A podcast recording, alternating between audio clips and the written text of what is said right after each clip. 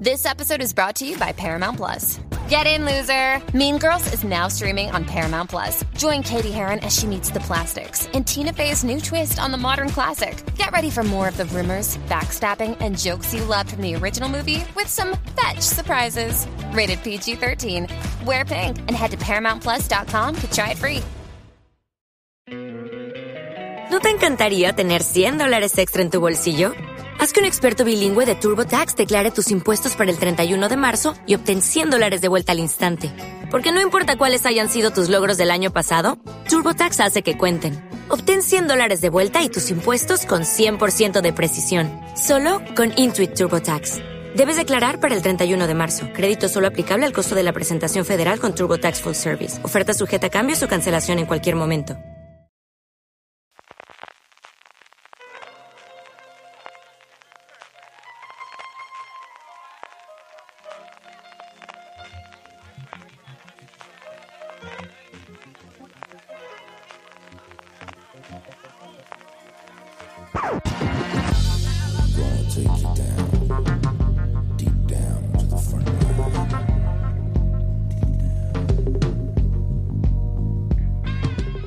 Hola a todos y bienvenidos a Gran Angular, el programa de fuera de series donde analizamos cada semana un tema en profundidad.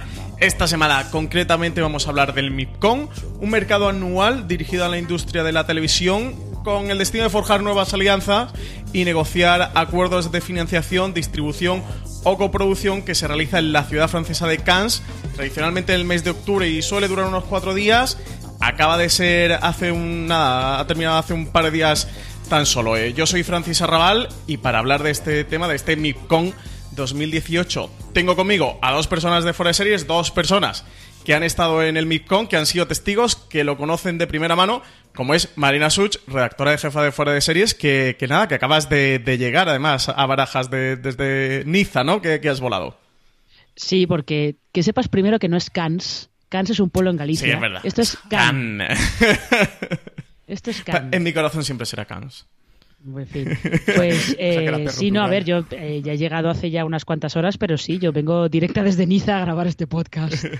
y, y, tenemos también aquí con nosotros a Juan Galonce, que estuvo en la pasada edición y además si Marina ha ido como periodista, eh, Juan Alonce sí que estuvo el año pasado como productor allí en, lo que es la plena eh, o el pleno eh, mercado que está dirigido a la industria de la televisión. Y Juan, allí estuviste tú, Juan Alonce, ¿qué tal? ¿Cómo Hola, estás? buenas tardes, como pequeñísimo productor y vendedor de contenidos. Juan Alonce, que muchos lo conoceréis en Fuera de Series, además de los podcasts, porque es crítico de cabecera de Fuera de Series. Además, esta semana tiene un par de críticas muy chulas. La de Patrick Melrose, la temporada completa, y también a Very English Scandal, eh, que os recomiendo que, os paséis eh, por foreseries.com y le echéis un vistazo. Bueno, antes de empezar, eh, porque incluso los seriéfilos más duros quizás no sepan que, este, es este MICCOM, porque no, es un evento, digamos, para público, tampoco es incluso un evento para prensa, es un evento dedicado a la industria televisiva, lo que es el tejido industrial más puro y duro. Así que, Marina, por situarnos y por situar a los oyentes de Fuera Series, ¿qué es este MIPCOM? Eh, lo has comentado tú antes, es un mercado. Eh, durante cuatro días eh, pues se reúnen ahí los productores que tienen formatos y series que quieren vender y distribuidoras o cadenas que pues les interesa comprarlos ya sea para emitirlos tal cual en sus en sus eh, parrillas en sus países o para comprar el formato y hacer y hacer remake y realmente allí se presenta de todo y cuando digo de todo es todo porque aparte de series, series de cualquier parte del mundo, por cierto, porque de hecho además este año el país invitado eh, era China, eh, también se presentan formatos de programas, algunos loquísimos. O sea, yo vi allí carteles de unas cosas muy locas de, de una productora inglesa, una cosa loquísima que se llamaba Evil Monkeys, que tiene pinta de concurso, no me digáis sobre qué, porque había tres tíos disfrazados de monos Malvados, que no sé qué pintaban. No sé es un concurso de monos de Gibraltar, de allí del Peñón. No tengo, no tengo ni idea. Y había otra cosa, una cosa que parecía un reality de estos de buscar pareja que se llamaba Game of Clones. Game of Clones, madre de Dios. ¿Qué nivel? O sea- Eh, Juan, eh, ¿quién, ¿quién va allí al MIPCON? ¿O quiénes vais al MIPCON? Que tú estuviste el año pasado. Bueno, eh, como decía Marina, es, es que es un mercado de televisión, de todo tipo de televisión. Ella decía... Si no son solo series, son No, programas, no, no, son es- formatos, Yo vi un stand chino de Pokémon. Mm, chino o japonés, no recuerdo, porque llega un momento en que es, es tan abrumador, porque eh, mm, supongo que sea igual, que haya sido igual este año, Marina nos confirmará, pero durante momentos había, además lo puedes consult- consultar en la aplicación que tiene el, el festival, 16.000 personas en danza allí. O sea, es una cosa monstruosa. Eh, ¿Quién va? Bueno, mm, vas a vender y a comprar. Eh, vas a establecer contactos, a, a conocer de primera mano la industria, cómo está la industria. Eh, yo el año pasado en un podcast también que hicimos en Cigarreras hablábamos de, de- de la posible burbuja y tal. Marina lo tiene de primera mano ya que acaba de, aterrizar, pero el año pasado yo te aseguro que si esa burbuja llega, que algún día llegará, no está cerca. O sea, yo creo que el, el mercado continúa en eclosión, ¿no? Sí que es cierto que, que es- insisto, es un mercado de la televisión donde se compra y se vende constantemente. Y, y si quieres, nosotros somos productores, una pequeña productora que, que vendemos contenido, si quieres estar en, en, en Liza, quieres estar eh, de primera mano, tienes que visitar el Micon sí o sí.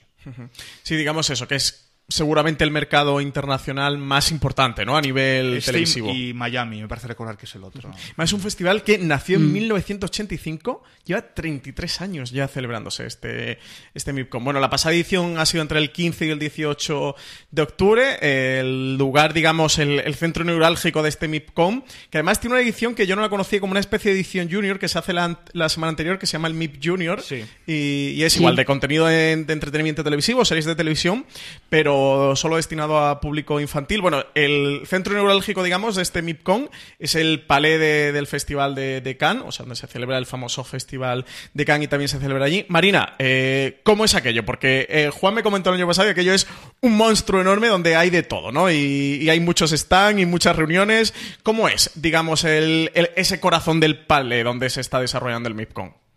Es que Juan lo ha descrito perfectamente. Es un monstruo. Es enorme. Es, ina- es literalmente inabarcable. Inabarcable que, o sea, yo los, dos días que he estado yo allí, eh, yo creo que he visto una tercera parte de, de todos los stands y de todo lo que de todo lo que hay allí, de todas las cadenas, las distribuidoras, eh, las productoras.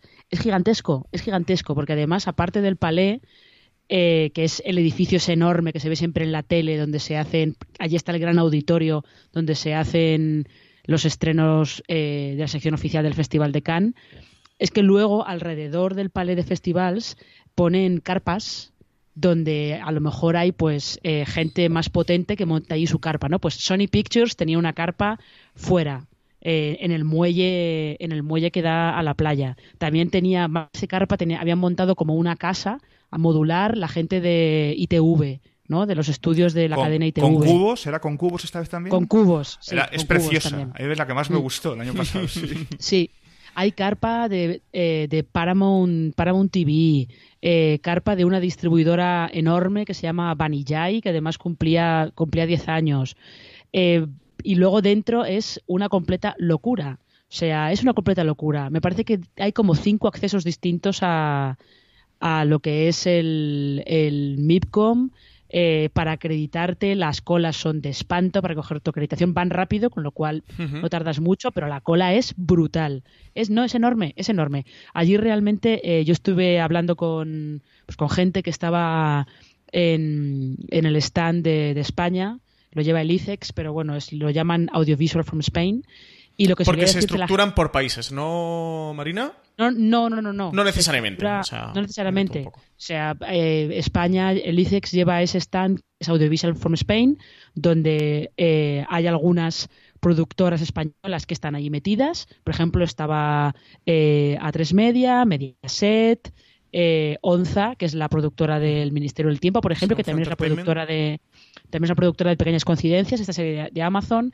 Había un, huequecito para eh, para dedicado a Canarias, a Galicia, eh, TV3 tiene su stand aparte, ETV tiene su stand aparte, Televisión Española tiene un stand aparte, bastante más grande que, que todos los demás, o sea, eh, no tiene nada que ver con los con los países, es más por empresas.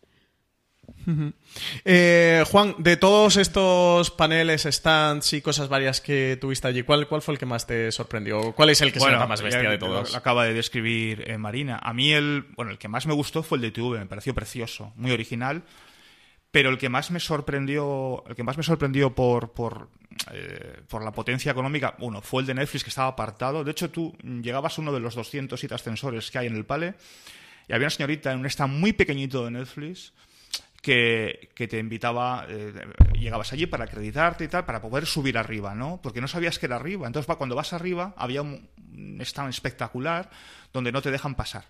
Simplemente te cogen la tarjeta, te cogen tus datos, tú coges una tarjeta con un teléfono y un mail genérico y hasta ahí. Pero el que más me sorprendió fue el de Disney, que tenía embarcadero propio y terraza en el embarcadero, al cual no nos dejaron acceder, naturalmente, pero, visto desde el paseo marítimo, de esas carpas que decía Marina, que, se, que se instalan alrededor del, del palé, no pintaba mal. También me impactó mucho el de HBO, que tenía bar propio. O sea, notas que la diferencia. Y me impactaron muchos. A ver, esto es lo más conocido. Ahí estaba BBC, imagino, está todo, el mundo. Pero lo que más me impactó fue que ahora no recuerdo el nombre, una cadena turca que tenía como unos veintitantos canales en, en, en, Turquía y que se dedicaba y que, hacía fundamental ficción histórica y era espectacularmente grande. O sea, era una cosa, dices, bueno, ¿esto dónde ha salido? Yo tuve que buscarlo en internet, pero no sé quiénes eran. y entonces empiezas a ver que, que, son los que realmente eh, cortan la pana en Turquía, que habían comprado canales en Bulgaria, en Armenia, en, en Hungría, es decir, te encuentras cosas eh, increíbles. Claro, no hay que olvidar, como bien decía Marina hace unos momentos, están todos. Y si no estás ahí, no existes. Es un poco como Google hoy en día, ¿no? Cuando los chicos dicen, si no picas en Google y no está, no existe. Pues esto es lo mismo. Si no estás en el Bitcoin, no existes. Pero a mí el que más me gustó, como lo decía antes, es el de TV. Me pareció precioso, original, muy bonito.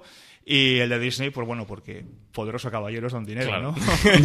No, pero lo que comenta, lo que comenta eh, Juan de que, por ejemplo, en el de, en el de Netflix eh, no que no podía entrar, siempre te recogen la tarjeta y tal. Beta que es eh, una distribuidora enorme, que es, por ejemplo, la que está distribuyendo internacionalmente varias de las series de Movistar Plus. Eh, Beta tenía también un stand dentro del palé gigantesco justo al lado del de CBS Studios, que era gigantesco también, y en esos dos tú no puedes pasar, a no ser que tengas una cita. Si tienes una cita, hay una recepción, tú vas a la recepción y te tengo una cita con no sé quién, entonces ya pasas. Pero que lo que comentaba, eso que comentaba Juan, eh, es que antes me he olvidado decirlo, que eh, la gente con la que yo estuve hablando de que estaban en Audiovisual from Spain, lo que decían es que en el MIPCOM sí se cierran tratos, pero que no es tan habitual que se cierren muchos tratos. Es más un sitio donde tener una toma de contacto. Sí, donde conocerse, entrar en contacto, pasarse tarjetas, no teléfonos, mails. Exactamente. Y que luego los contratos de verdad se hacen en eventos más pequeños, tipo el MIP TV, que también se hace en Cannes, que se hace en abril, y eh, el evento que se hace en Galicia, que se hace en septiembre, en el Conecta Ficción. En junio.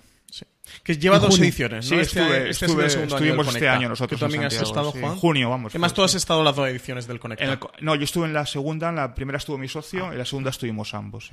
Bueno, por repasar un poquito la representación española que ha habido en el MIPCON, que, que ha sido mucho. De hecho, bueno, eh, Variety y medios internacionales han sacado bastantes noticias y, y, ha sido, bueno, un poco de revuelo que, que haya habido tanta presencia este año española en el MIPCON. Eh, Movistar Plus tenía allí el embarcadero, o de Pyre, como le han puesto internacionalmente. De Pierre. Eh, o de Pierre. Eh, ¿Es de Pierre, no? ¿Es Pierre? de Pierre. Pues nada, pues de Pierre. Eh, que ha tenido Premier Mundial. Marina, tú pudiste ver el primer episodio. ¿Qué, tal está el embarcadero? Que sabes que yo le tengo mucha ganas. La serie está creada por Alex Pina, parte del equipo de La Casa de Papel, con A3 Media Studios, que, que, lo ha producido y que también la lleva allí. Está el embarcadero. Oye, ¿qué tal está esto? Que le tengo muchas ganas. Eh, primero vamos a puntualizar que en el MIPCOM había tres preestrenos mundiales, ¿no? que eran eh, proyección en el gran auditorio de, del Palais de Festivals. El primer día lo que se preestrenaba era Trigger, una serie rusa. Eh, creo que debía ser como medio thriller o algo por el estilo. El segundo día se preestrenaba Escape at Danemora, es esta miniserie que va a emitir en España Movistar Plus sobre unos eh, dos presos que se escapan de, una cárcel. Si esta es de Showtime, ¿esta ha llegado a verla? No, ¿no? Esta no te dio tiempo. No, no, no, no esta no, no me dio tiempo. Y luego el último preestreno mundial era el del embarcadero. Y mm, en parte, evidentemente, es preestreno mundial porque está detrás están detrás Alex Pina y Esther Martínez Lobato y porque Álvaro Morte, que es uno de los de la Casa de Papel, está en la serie. Y yo lo único que te voy a decir es que eh, yo tenía entrevistas con la gente del embarcadero, con Álvaro Morte, además la entrevista era solamente con él, y lo que fue en, el, en la entrada de él desde la puerta de la zona de prensa hasta la mesa donde yo estaba, que eran 30 segundos, lo pararon tres personas para sacarse fotos con él. Directamente. O sea que lo de la casa de papel realmente... Ha sido un eh, boom de verdad. Realmente ha sido, ha sido un boom, ¿no? Pero lo que decía el embarcadero, eh, el embarcadero no es lo que parece. ¿Y eso qué es? Cuéntame más cosas. Quiero saber más. no es una serie de misterio. No es una serie de misterio, no es un thriller, esto es un drama de personajes. Mira. ¿Y qué tal? ¿Te ha gustado? ¿No te ha gustado? Bueno, no está spoilers, mal. ¿qué me puedes decir? No, no, no, no, no, no está mal. Eh, no está mal el primer This episode is brought to you by Paramount Plus. Get in, loser! Mean Girls is now streaming on Paramount Plus. Join Katie Heron as she meets the plastics in Tina Fey's new twist on the modern classic. Get ready for more of the rumors, backstabbing, and jokes you loved from the original movie with some fetch surprises. Rated PG 13. Wear pink and head to ParamountPlus.com to try it free. Capítulo, desde luego, se nota que visualmente han tenido mucho cuidado con la serie. Y de hecho, yo te diría que si buscamos un parecido tonal, más que de temática, un parecido tonal es más de hacer. En cuanto al tono, ¿eh? no a lo que te están contando. Y es eso, es más un, un, drama de personajes, está centrado un poco pues en estas dos mujeres que descubren que el hombre del que estaban enamoradas pues tenía una doble vida y ellas pues no lo sabían. Y te van contando la historia a través de flashbacks, que también es una cosa que hace mucho en eh, Alex Pina y compañía. Y es eso, el, lo que pasa es que el primer episodio lo que hace es más establecer el tono y establecer la atmósfera de lo que vas a ver y presentarte a los mucho, personajes. ¿no? No te, no te cuentan gran cosa, te cuentan algo, pero sí que vas viendo alguna cosa y un personaje que no reacciona como tú esperabas cuando le dan, le dan eh, determinada noticia. Bueno, hay que, hay que ver algo más, hay que ver algo más, pero yo creo que el, el arranque, bueno, no tiene mala pinta. Tengo mucho, muchas ganas. Eh, Movistar Plus también llevó Arde Madrid, que es la serie creada por Paco, por Paco León y Ana Costa. Marina, tú pudiste hablar con ellos, ¿verdad? Sí, también proyectaban dos capítulos en lo que se llaman un market screening, que son pues proyecciones que se hacen en salas más pequeñas pues para que los compradores las puedan ver. Eh, eh, el público prácticamente era todo hispanohablante. Uh -huh. Eran, yo creo que españoles, españoles habríamos, pero tampoco éramos muchos y casi todo eran eh, hispanoamericanos, casi todo eran latinoamericanos. Uh -huh. eh, y sí, yo vi el primer episodio, el primer episodio también, bueno, te lanza un poco la historia, pero ya se ven algunas cosas. Por ejemplo, que Inma Cuesta está sensacional, pero sensacional. Y sí, luego estuve hablando con, con Paco León y con Ana Costa, pues un poco más eh, pues hablando de cómo estaban viendo la serie eh, ahora que ya se estaba empezando a enseñar porque se ha, se ha, proyectado en el Festival de San Sebastián y el estreno está ya muy cerca que es a principios de noviembre. Pero bueno eso ya ya, ya la, la leeréis en, en, fuera de series no voy a hacer spoiler de, de la entrevista. Eh, luego Movistar también tenía Hierro y tenía Gigantes para intentar colocarlas internacionalmente. Juan el año pasado Movistar Plus ya estuvo con su primer año de ficción de producción peste. propia. En un marque como decíamos de hecho tuviste La Peste, porque también sí, hubo sí, internacional, creo, de La Peste, sí, ¿no? No, pero fue un marketing screener. Es una sala más pequeña, no en el, no el salón principal. Sí, vi el primer capítulo y bueno, llenamos ese. Y te diste cuenta que se habían gastado mucha pasta, de verdad. ¿eh? Yo con el, es que el primer capítulo ya es una declaración de intenciones, ya sabes lo que vas a ver. Es decir, sin embargo, sí que es cierto que la mitad de la sala abandonó pasados 10 minutos abandonó, nos quedamos cuatro gatos viendo el... Imagino también mucha gente tiene muchas citas y cosas y entrar más sí, cotillar, no ver sí. esto qué tal y salta Si vas con la agenda ¿no? muy apretada, porque además, eh, bueno, tienes que hacerlo así, ¿no? Para aprovechar los días. Pero a mí, mmm, a mí, me, bueno, particularmente me gustó mucho La Peste. Luego... Mmm, eh, en el devenir de los capítulos ya me, me dejó, me flaqueó para mí, ¿no? Pero sí, efectivamente, eh, ya ¿Y había más estrenos, pero yo solo ¿La zona uno. la llevaron también el año pasado? No, la zona no. Solo a, llevan... a Kang no, solo La Peste. Solo llevan La Peste, ¿no? Además es que estaba, si no se había estrenado, estaba a punto de estrenarse en España, en octubre. La, La zona. zona. eh, Yo sí, no, no creo recuerdo las fechas después, con exactitud, pero por allá Sí, andaría, la- ¿eh? Sí, la, zona, la zona yo creo que se estrenó como a finales de octubre o algo Sí, así. puede ser. Sí, sí, no, sí. no, allí solo se estrenaron varias, pero yo solo acudí, me interesaba sobremanera la peste, ¿eh? que es la que pude acudir. Vale. Eh, luego, A3 Media Studios ha estado este año en el Micom por primera vez. Ha, fundado el estudio este de A3 Media para vender eh, productos a otros canales, distribuidores, operadores eh, y a nivel internacional también, no solo español. Eh, presentaban pequeñas coincidencias que la serie esta que han producido para... Ahí te tengo, te tengo que hacer una puntualización. Dime. Eh, porque pequeñas coincidencias, quienes estaban llevando las ventas no era A3 Media Studios, sino Onza. Sí, lo llevaba Once Entertainment porque es también productora de la serie, pero digo, bueno, series de Antena 3 o A3 Media Studios que estaban relacionadas... Ah, No, pero tampoco, tampoco, porque encima pequeñas coincidencias la emitirá Amazon. Sí, pero cuando Amazon, después de colgar la Amazon, sí que la va a emitir a Antena 3. Bueno, Antena 3 Eh, la va a emitir sí. alguien de- algún canal Dios- del grupo, Dios no sabe cuándo. Dios sabe cuándo. Sí, no sabemos cuándo. Yo han dicho que, que después de estar colgada pasará por algún canal de A3 Media. Tampoco han especificado han especificado qué. Pero bueno, me, refiero a- me refería a Grupo A3 Media esta pequeñas coincidencias.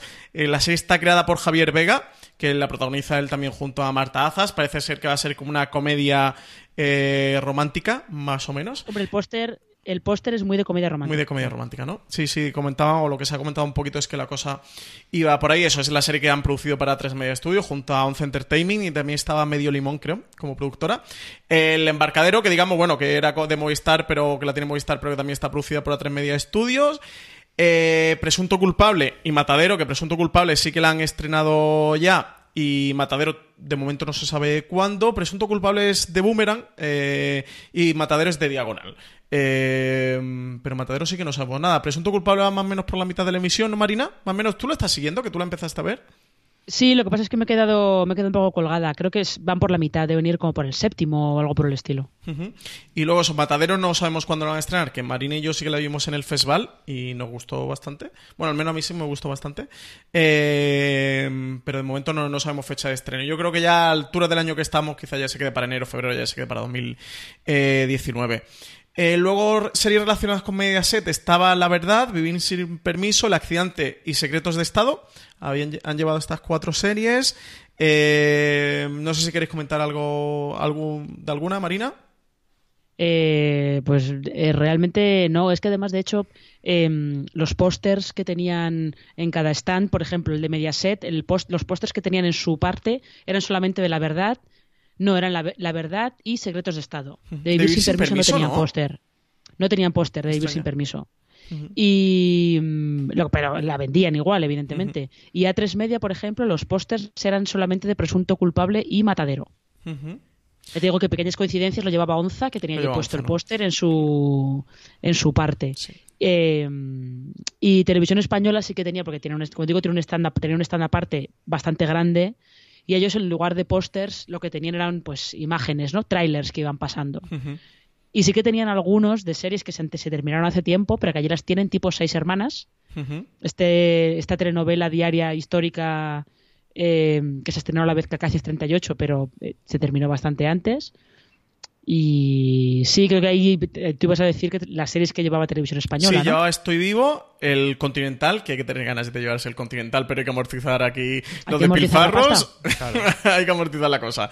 Eh, ya, para lo que queda en el convento, bueno, hay que tirar para adelante. Eh, eh, llevan también la otra mirada y Sabuesos, que mm, normalmente allí quien está vendiendo gran parte de la... Solo si la serie tiene una distribuidora internacional o la productora, yo lo he agrupado aquí por cadenas también por no liar a la gente, porque si empezamos aquí a nombrar eh, boomerangs, diagonales y, y productoras y onza, liamos mal a, a la gente, así que Sí. he preferido agruparlo por cadenas en las que en España se van a poder ver estas series. Lo, lo que pasa es que hay que tener en cuenta que si yo no recuerdo mal, Movistar no tenía stand propio. Eh, Eh, o Movistar, sea, ¿cómo lo Movistar- organizaba? Porque, bueno, porque tenía el embarcadero, ¿no? Como presentación internacional y... Sí, pero, pero Movistar no tiene stand propio. Las series que las series suyas que están en MIPCOM las lleva la distribuidora que ha comprado sus derechos internacionales. O sea, el embarcadero en este caso la llevaba Beta y Gigantes la llevaba una distribuidora creo que se llama ABP, que ahora no recuerdo lo que quiere decir, creo que se llama ABP. O sea, Movistar stand propio no tiene. No tiene. ¿Y Hierro sabías quién la llevaba? ¿Si la llevaba Arte o quién lo llevaba? Eh, idea. no lo sé, yo de Hierro eh, estuve hablando con, con, el, con uno de los productores, pero no recuerdo quién, cuál era la distribuidora que, que, llevaba los derechos, no me acuerdo. Y luego, por repasar también eh, otras series que han estado por allí, bueno, de TV3 había bastantes series, como por ejemplo eh, Nitidía. También estaba la de TV3, está Bienvenidos a la familia de Goods, a, a la familia. Sí, esa, esa, esa, ya te digo que la distribución la lleva Filmax, no la lleva TV3. Y que esta además es la, es la última serie que ha hecho Pau Freixas, ¿no? El creador Pau Freixas. Sí, de hecho eh, se puede ver en Netflix. Netflix era la primera temporada entera y ellos tenían allí puesto justo en el póster que tenía Filmax tenía puesto Bienvenidos a la familia primera temporada disponible entera en Netflix segunda temporada en producción y luego por comentar otras series que también estuvieron que no, no tienen de momento eh, canal en España ni internacional hay un proyecto que yo lo conocí de mano del director, de Manuel Martín Cuenca, porque tuve con él una charla en Málaga, que lo trajimos a Málaga al Cine Club a hacer una charla con él, y hablando de, oye, ¿cuál va a ser tu próximo proyecto? De esto que la cena y tal, eh, luego charlando un rato, y me dijo que él estaba haciendo una película documental sobre la vida de Pablo Ibar, que no sé si recordáis que fue este chico que estaba en Estados Unidos, eh, que fue condenado a muerte y estaba en el corredor de la muerte y estaban intentando demostrar que él, que él no había cometido el asesinato y tal. Y de hecho, justo cuando, cuando vino con nosotros eh, fue porque coincidió que venía para los Goya, eh, porque él estaba nominado por el autor, la película estaba nominada y tal, le venía para los Goya y se quedó ya por aquí una semana si se volvía, creo que él estaba en California, o por allí por... Eh, sí, creo que sí que estaba en California, haciendo toda la investigación del, del, caso. Y me encontré aquí en el MIPCON que está como, como serie documental, es decir, el proyecto se ve que ha derivado de película a serie documental, también signo de los nuevos tiempos, ¿eh? De, oye, si como película no encaja en serie documental, eh, con la productora mm, La Claqueta y de momento no tiene tanto ni, ni canal en España ni, ni, internacional, pero me he encontrado este proyecto por aquí, se llama The Miramar Murders. Me, me, me mucho la atención por eso, porque conocía ya el proyecto de antes. Y luego hay otra que es eh, serie dirigida por Daniel Carparsoro, que es un thriller eh, de 8 episodios de 50 minutos. Dicen que es una coproducción high concept entre MediaPro y DirecTV que también de momento no tiene canal en España ni internacionalmente. Se llama Side Games, esta serie. De, de hecho, eh, bueno, más que MediaPro, imagina que es como la rama de distribución de, de MediaPro, que es la que estaba allí vendiendo los derechos. Los pósters que tenían en su stand eran de Estoy vivo y Vis a Vis. Y de esas dos series que tú mencionas no había ni pósters, ni fotos. No ni había nada. absolutamente nada, ¿no? Pues esta de Cal Solo tengo yo muchas ganas. No, no sabía nada de este proyecto, ¿eh? Me lo he encontrado aquí también en el MIPCON, repasando todas las presentaciones o las series españolas que, que, que estaban por allí o que, que estaban intentando vender. Eh, me la encontré y me, me, ha llamado la atención. No hemos comentado la del Valle de A3 Media, que se nos ha saltado, que es esta serie que han anunciado directamente en el MIPCON. No sabemos nada de ella, un proyecto. Eh, también creo que son ocho episodios de 50 minutos sobre una mm, pareja lésbica en, en el Valle de los Pirineos, en la España del siglo XVII, con la Inquisición mmm, de fondo persiguiéndolas, con una auténtica eh, caza de brujas, porque ya por el hecho de ser lesbianas pues identifican que son eh, brujas y la Inquisición empieza a perseguirla. Un proyecto que me resulta bastante interesante. Marina, no sé si tú que has estado allí se ha comentado algo de él. No tenía ni idea. Primera noticia. Ah, no la conoces, pero se la en fuera de series, Marina, tú que has estado Sí, sí, sí, no, yo lo he leído, lo he leído, lo leí en fuera de series, pero como anda, ¿qué me estás contando? Ah, no, pues, yo, a ver, yo, por los, run, run, ¿no? los, no, los proyectos que a mí me, que yo veía eran los que pues lo tenían los pósters o tenían eh, folletitos para uh -huh. que la gente los pudiera ver. Por ejemplo, el stand, el stand de TV3 que no, no, estaba puesto como TV3, sino que estaba puesto como Catalan Films y, o algo más. Pero creo que igual que pasaba en el stand del País Vasco, que estaban buscando más rodajes, la gente vaya ya a rodar y cosas uh -huh. por el estilo. En su stand, por ejemplo, lo que ellos tenían promocionando más eh, era, no sé si es una serie sobre la batalla del Ebro. Que por cierto. Sería la poster... de David Simon, ¿no? ¿O no? No, no, no, no. Esta es una serie completamente aparte. Uh -huh. Que se llamaba. Ah, no me acuerdo. No me acuerdo cómo se llamaba. Pero estaba. Estaba ambientada en la batalla del Ebro. Eh, además con eh, Alex Moner de protagonista, o sea, con gente con gente eh, así gorda. Uh -huh. ¿Y de la de David Simon has sabido algo por allí? ¿Se ha comentado algo? No. ¿Te has enterado de algo? Nada, ¿no? No. De David Simon simplemente pues que la tiene que tendrá que escribirla. Lo que pasa es que imagino, que se tiene que sentar el señor. no, me imagino que como ya se sabe que The Deuce se acaba el año la temporada que viene, probablemente cuando acabe con The Deuce se pondrá se con, esta. con que como esta era de Media Pro, digo, a lo mejor Media Pro sí que estaba por allí haciendo algo eh, de manera internacional. Desde luego, promocionarla solamente. Yo estuve en una charla eh, en la que hablaban de pues cómo las productoras y los canales tradicionales intentan retener el talento en medio de esas ofertas locas de Netflix y Amazon para, para fichar a gente y había, había yo un participante de MediaPro y sí salió, pusieron como un, un pequeño eh, tráiler, como quien dice, de los proyectos en los que está metido MediaPro y ahí estaba David Simon. Pero ya está. ¿Y alguna cosita, Marina, más allá de los proyectos que hemos comentado que han estado allí que hayas conocido, que tenga buena pinta o de algo que te hayas enterado? Eh, ¿Dices de producciones españolas? Sí, sí, sí. Bueno, y si no, de nivel internacional también. Cosas interesantes que haya visto por allí. Eh, yo, creo que a mí lo que más me ha llamado la atención es eh, la gran presencia de ficciones turcas y rusas. Estaban, los pósters estaban por todas partes. Además, los turcos, algunos de producidos, distribuidos por Fox, por Fox Networks Group, y entre las series turcas había un póster de un remake de Falcon Crest, que me parecía una cosa totalmente delirante. Muy folclórica. Y luego, totalmente folclórica. Y luego lo que había era un montón de pósters de superproducciones históricas rusas. Y sí que había un póster, que yo creo que esta noticia sí que ha salido, de una adaptación a serie de esta película, eh, se me olvida cómo se llama el director, Das Boot, el submarino. El submarino, sí hay una adaptación a serie, había también por ahí un, había también por ahí un póster eh, y, luego estaban, por supuesto, las cosas asiáticas, que veías algunos pósters loquísimos, tipo de una abogada que busca venganza dedicándose a las artes marciales, bueno, Cosas muy raras. Y Marina, en cosas más triviales, cuéntanos, que ¿los japoneses te invitaron a comer en el Carlton o dónde fue? ¿Qué es esto de la ficción japonesa que has visto por allí? Cuéntanos. Era una comida de prensa eh, que organizaba una productora que se llama Fuji, que es una productora que en Japón lleva pues bastante tiempo. A lo mejor a algunos os suena porque es la productora del reality Terrace House, que, que está ahora en Netflix. En Netflix, sí.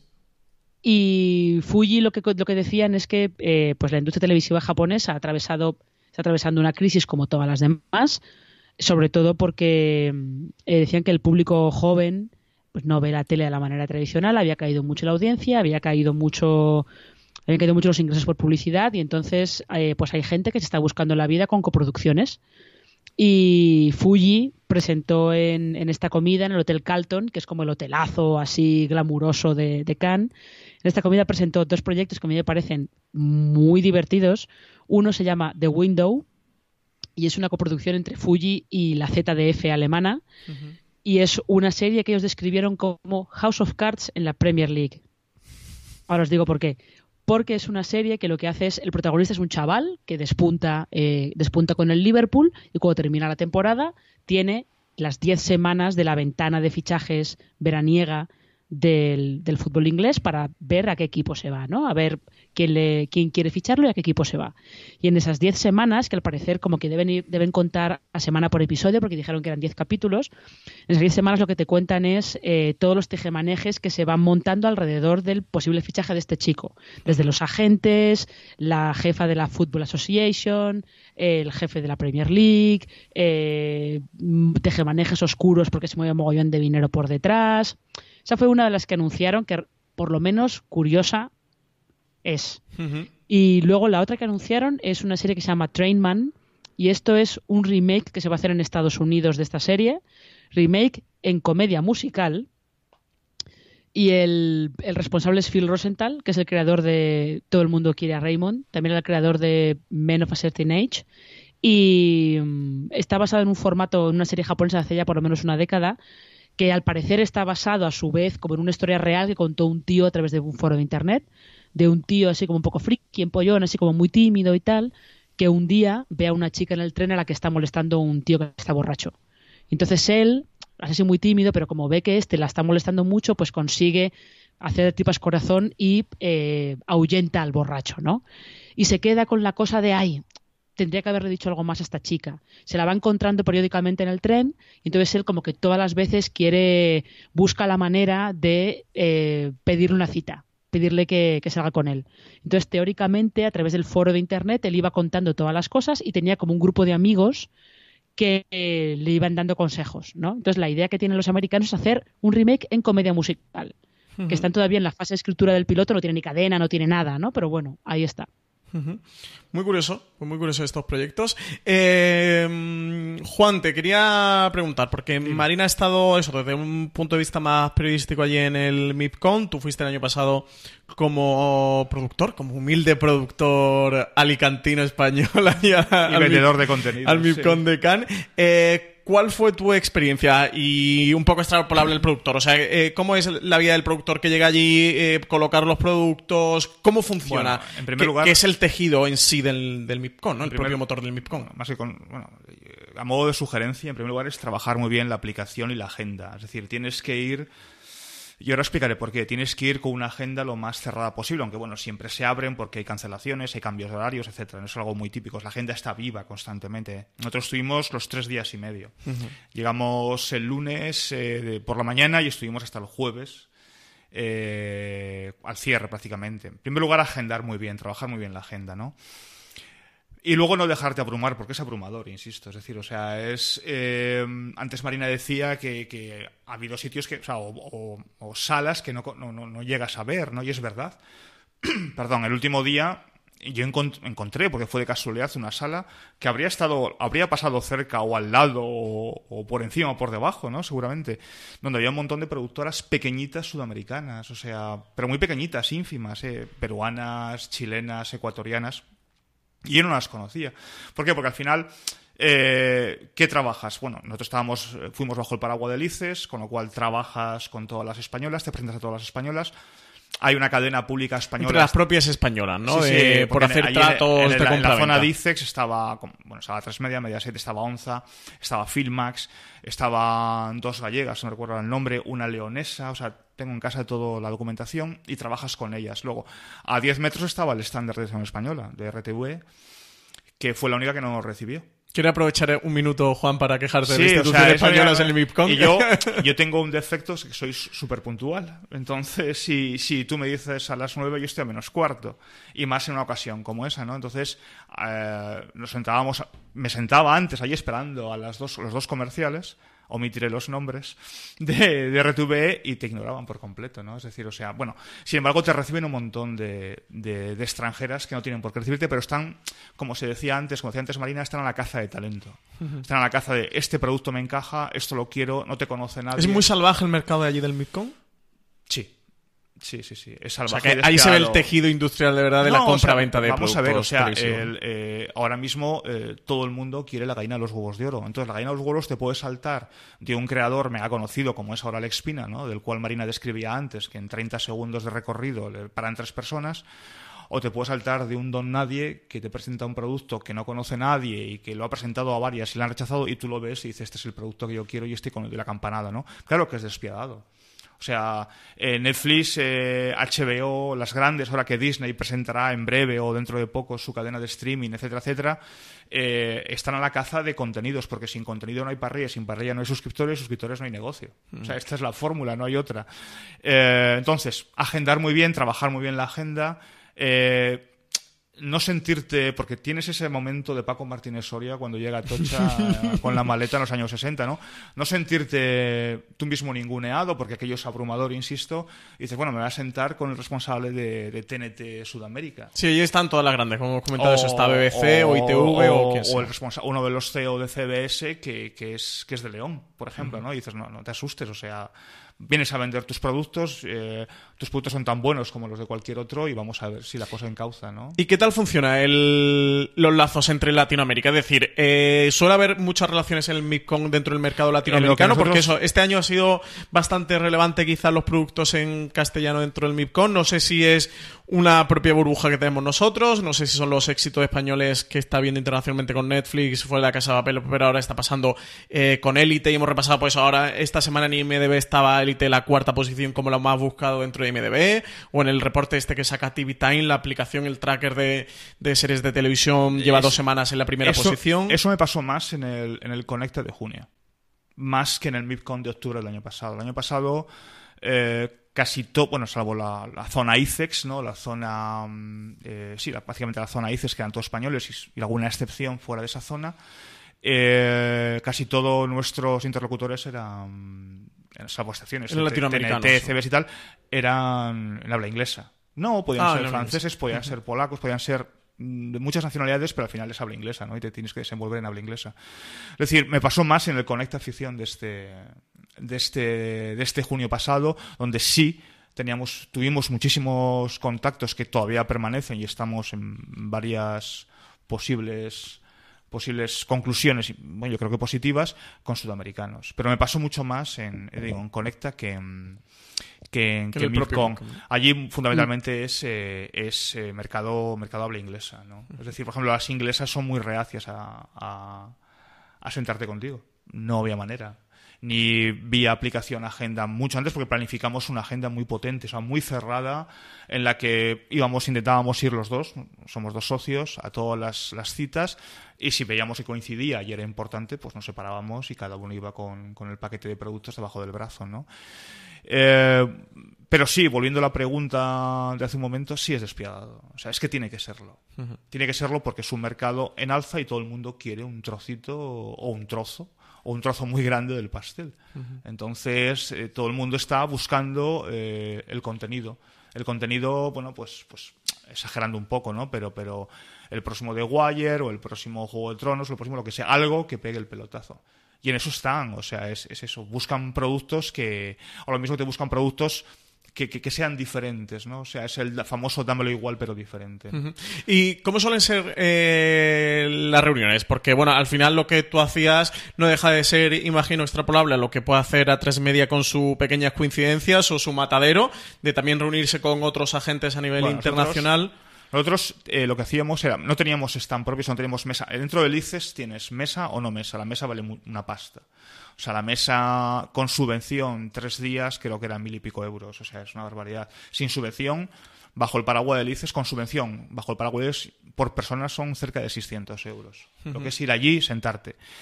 Eh, aprovecho para decir que no estaría mal que el ICES pusiera más enchufes a disposición de Para los- cargar smartphones y ordenadores. Sí, porque te cargas, te cargas el, el teléfono en nada.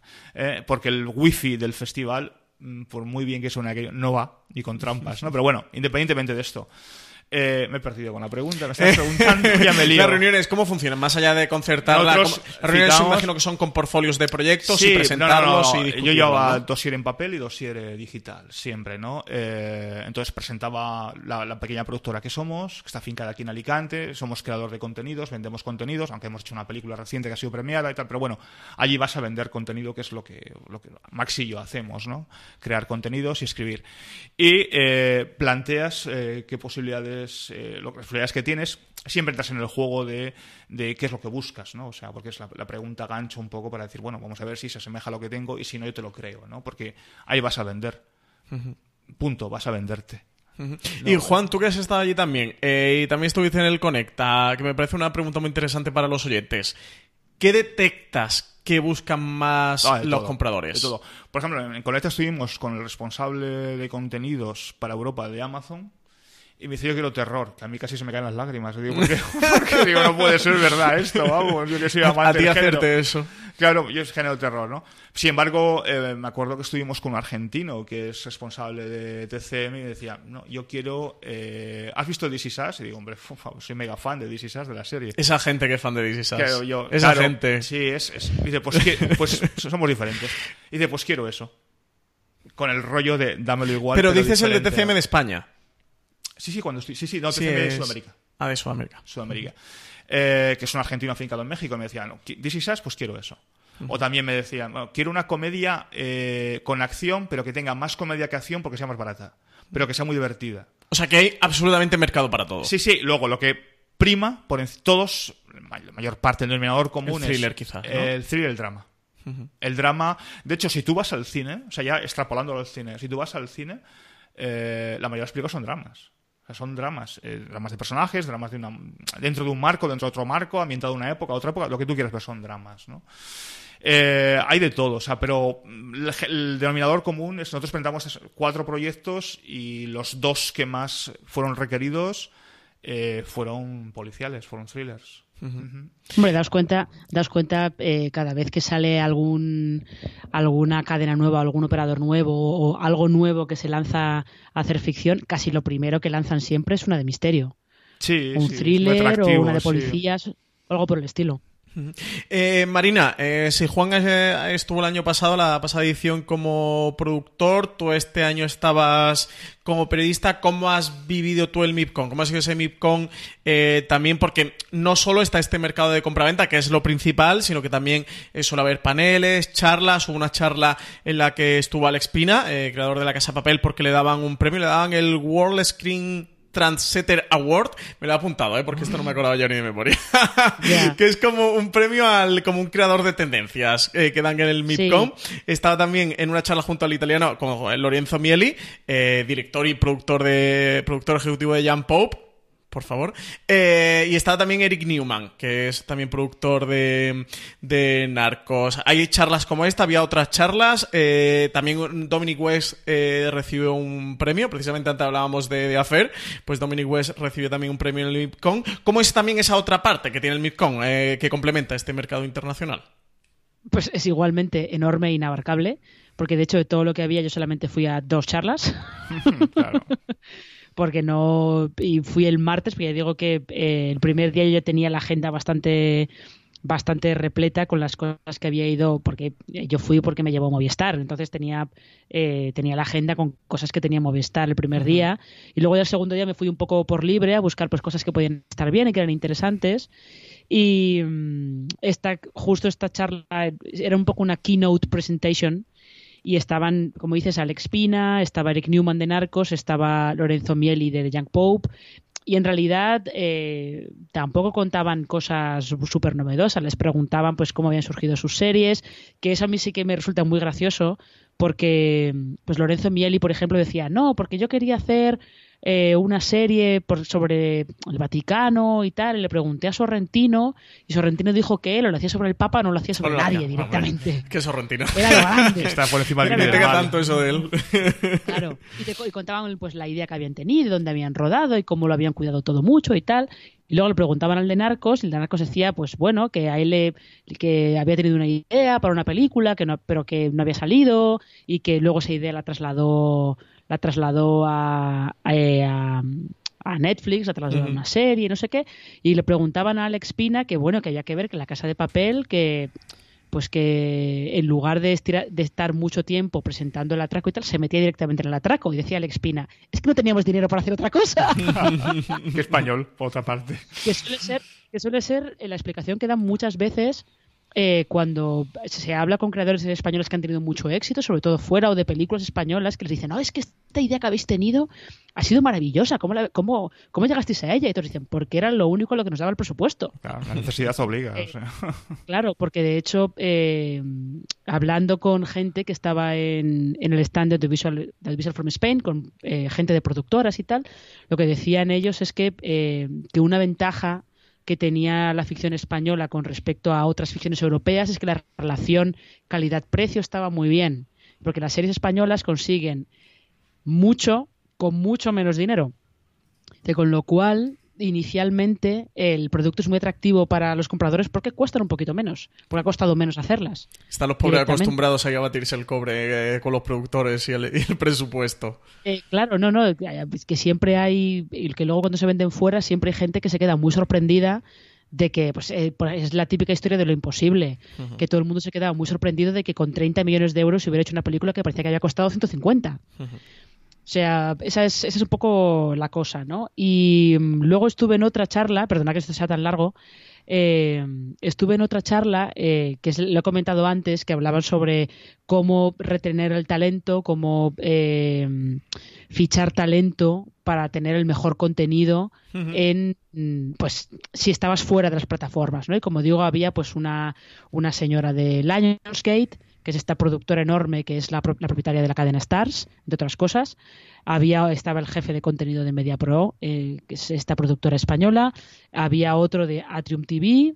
eh, y luego había otro de una, una productora estadounidense que ahora soy incapaz de acordarme de su nombre, que entre otras cosas produce eh, Jane the Virgin y produce un montón de, de contenido, ¿no? Entonces ahí estaba pues te iban contando pues cómo conseguían ellos el cómo atraían al talento, las relaciones que, que formaban con, con el talento para que cuando Netflix llegara con un cheque de 300 millones de dólares que no se fueran directamente. Y esa charla estuvo estuvo interesante pero estuvo interesante porque porque te contaban un poco los estadounidenses te contaban que ellos eh, cuando van a presentarles un proyecto a las cadenas ya no basta con ir con una buena idea o ir con un buen guionista. Tienen que hacer un paquete. Y en ese paquete va la idea que tiene que ser buena el guionista que bueno si es conocido mejor, pero en realidad no pasa nada si no es conocido, porque si la idea es muy buena, no pasa nada. Y luego tiene que tener siempre asociado un gran nombre. Ah, y decían, decían estos que hasta hace un par de años bastaba con que ese gran nombre fuera productor. ¿No? Eh, pues eh, por, pongamos por caso, Brian Cranston con Sneaky Pete.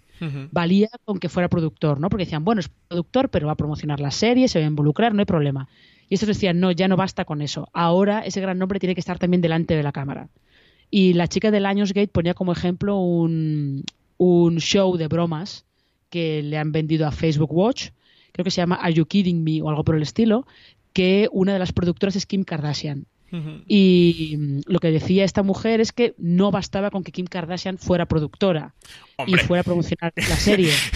que, antes, habría Que lo más la casa que, que, Kim Kardashian la produce tampoco dice mucho de la calidad. No, no, pero, pero, pero, tiene nombre. ahí, estamos, claro, tiene nombre y ahí estamos menospreciando eh, o estamos haciendo de menos el potencial de productora de Kim Kardashian. No, el tirón, el, tirón que tiene el enorme, El enorme seguimiento que tiene en redes sociales y que en Estados Unidos le sigue mucha gente y que para Facebook. Es un nombre muy atractivo. Y lo que decía esta mujer es que no bastaba con tener el nombre de Kim Kardashian asociado como productora. Tenía que estar ella delante de la cámara, haciendo algo, lo que fuera. Saliendo en el primer episodio, eh, haciendo algún enlace con los demás. No bastaba con tener su nombre, tenía que estar delante de la cámara. Y decían que si conseguían, si con ese paquete era mucho más fácil vender un proyecto que si decías solamente tengo esta idea. Si ibas solo con el tengo esta idea, lo más probable es que las cadenas te dijeran, bueno, vuelve cuando tengas algo más. A nosotros nos ha pasado en alguna ocasión, efectivamente, no con quién delante de la cámara, pero sí quién detrás de la cámara. Nos ha dicho, este proyecto me gusta, me interesa, cartas de intenciones, ¿quién lo va a dirigir? O sea, y si no tienes un director de renombre que avale el proyecto, muchas veces eh, son remisos a continuar eh, la negociación. ¿eh? Sí, sí. Bueno, pues si os parece, vamos cortando aquí este gran angular sobre el MIPCON en general y sobre las últimas dos ediciones, en particular el MIPCON. creo que nos ha quedado un programa bastante, bastante para seriéfilos duros, ¿eh? para seriéfilos que le interesa la industria televisiva, que, ya no es poco esto es como, como le digo yo a veces a CJ, esto es muy inside baseball. Sí, este, este, este no ha quedado muy inside baseball, pero me parecía interesante que, que siempre hablamos de series eh, justo de, lo que vemos eh, a través de la pantalla, ¿no? Ya del producto terminado, el producto cerrado, el producto que todos podemos ver en el salón de nuestra casa y a veces también nos gusta analizar qué es lo que ocurre detrás de, las pantallas, ya sea a nivel periodístico o como en este caso este repaso al MIPCON a, nivel de industria. Y bueno, teniendo a Marina, que había estado justo en esta edición y que, y que Juan Galonce estuvo en la edición pasada, nos parecía un delito saltarnos y aprovechar a hacer un programita sobre el MIPCON. Espero que sí, que los oyentes al menos ya conozcan qué es esto. Cuando llegue el año pasado y escuchen por ahí o vean las noticias del MIPCON 2019, eh, sepan de, de qué va todo esto. Marina, ¿algo más que te apetezca comentar antes de despedirnos? Eh, pues no, la verdad, yo creo que hemos comentado bastantes cosas y mm, que así de las cosas que a mí me llamaron más atención de todo, lo, sobre todo de todos los, los pósters, porque hay mogollón de pósters y promos y anuncios y tal, me llamó mucho la atención que Fremantle, que es esta distribuidora inglesa enorme también, estaba promocionando mucho una serie histórica que se llama Beecham House, que es para el año que viene, no sé qué cadena la tiene, la verdad, no sé si será BBC o ITV, y que parece que está dada en, en la India en la India colonial. Y luego que me, llamó mucho la atención que había un montón de formatos de bailar y de cantar. muchos. Eh, muchos. Dime, dime, muchos. No, muchos. Eh, eh, Fremantle, por ejemplo, estaba promocionando uno que se llama The Greatest Dancer, que no sé muy bien de qué va, porque la promo era una bailarina bailando como si fuera en un estudio, en un estudio de danza, y de repente se abría una pared y veías un un eh, auditorio gigantesco que se ponía a aplaudir. No sé muy bien si será una especie de X Factor con bailarines o qué, que es probable. Y luego había, de cantar había muchos. Había uno que se llamaba Singerela, que no tengo ni idea de qué iba.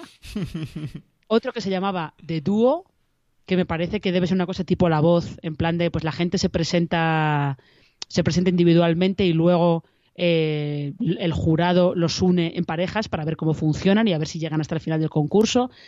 De cantar había muchísimos, pero muchísimos. El año pasado sí, sobre todo indios. Me llamó la atención que hay muchísimos indios de realities de cantar. Qué curioso. Eh, Juan, ¿algo que te apetezca comentar? ¿Alguna queja más aquí no, a la no, la queja ya, de Peñuelas? mi queja ya la he expresado, ¿no? Eh, es una queja patria que le vamos a hacer. Eh, pues que, que es, es una delicia ver cómo una ciudad, bueno, es una ciudad, es que no es, es una ciudad muy pequeña. Cannes es una ciudad muy pequeñita. Eh, parece tiene mucho renombre a causa del mundo de la televisión Sí, y del todo el festival festival, de y tal, pero todo, es una ciudad muy pequeña. Pero es una delicia ver Y cómo... no solo eso, sino que además es una ciudad de playa. Sí, indudablemente. O sea, porque tiene la, la famosas, los famosos dos pendientes donde hay un poco de población autóctona, pero el resto es playa, playa, playa. O sea, no tiene más. Pero es una delicia ver cómo se vuelcan eh, con un negocio en, en el que ha encontrado un nicho como es la televisión y el, y- y el cine y cómo se vuelca la ciudad. ¿eh? Porque a mí lo que me llama la atención, bueno, antes mencionaba Marina que había comido en el Carton, pero también tienes el Majestic, tienes un montón de, de el Hilton, tienes un montón de hoteles en primera línea de playa espectaculares. Y por lo menos cuando yo fui, imagino que ahora también, o sea, los jardines de esos hoteles están plagados de vallas publicitarias con series. Con series o con productores. A mí eso me, me- me fascinó. Cómo la ciudad se vuelca, una ciudad pequeña que vive del turismo, ojo, y de un turismo caro, porque es un turismo caro, Cannes es una ciudad cara, eh, cómo se vuelca con, con- el negocio que saben que les da de vivir el resto del año y que viven muy bien, porque la ciudad gira en torno al, turismo de calidad, sobre todo en verano, eh, y fundamentalmente a ese turismo cultural que es la televisión y el cine el resto del año. ¿no? Y a mí eso me encantó, me fascinó. Bueno, pues Marina Such, rectora eh, jefe de Foresery, muchísimas gracias por haber estado con nosotros grabando este programa sobre el MIPCON. Nada, ah, ya sabes, como siempre, a vosotros por seguir dejándome que suelte estas chapas que acabo de soltar en este programa. Que has comido en el Carlton, eso no puede decir cualquiera. ¿eh? Bueno, Eh, y- estaba, estaba, era, un, era un menú así muy pequeñito, porque era una comida de presa. Estaba muy bueno, por cierto. no he preguntado Me por más frivolidades del festival, que luego Marina me Yo te- regaña. yo- no, es que yo, te- yo es que de hecho te diría que poquísimas, porque yo os prometo que se- el segundo día me fui al hotel a las 8 de la tarde Sí, te creo, te creo. sí.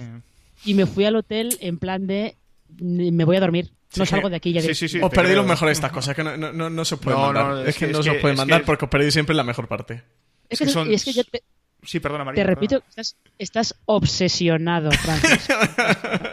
¿Sabes que a mí lo que más me gusta en la vida es una comida de prensa? Es que, Francis, Te Marina. Te cuente, y- Juan, cómo debe- debería y- llegar él al, al Airbnb. Es que llegas fundido, ¿eh? Vas a trabajar. Tú fuiste directamente a Airbnb, ¿no, Juan? Tú de Calton. No, fuimos a un Airbnb que estaba en una zona residencial a las afueras de Cannes, eh, una casa preciosa con piscina y terraza, además eh, una zona arbolada muy bonita y tal.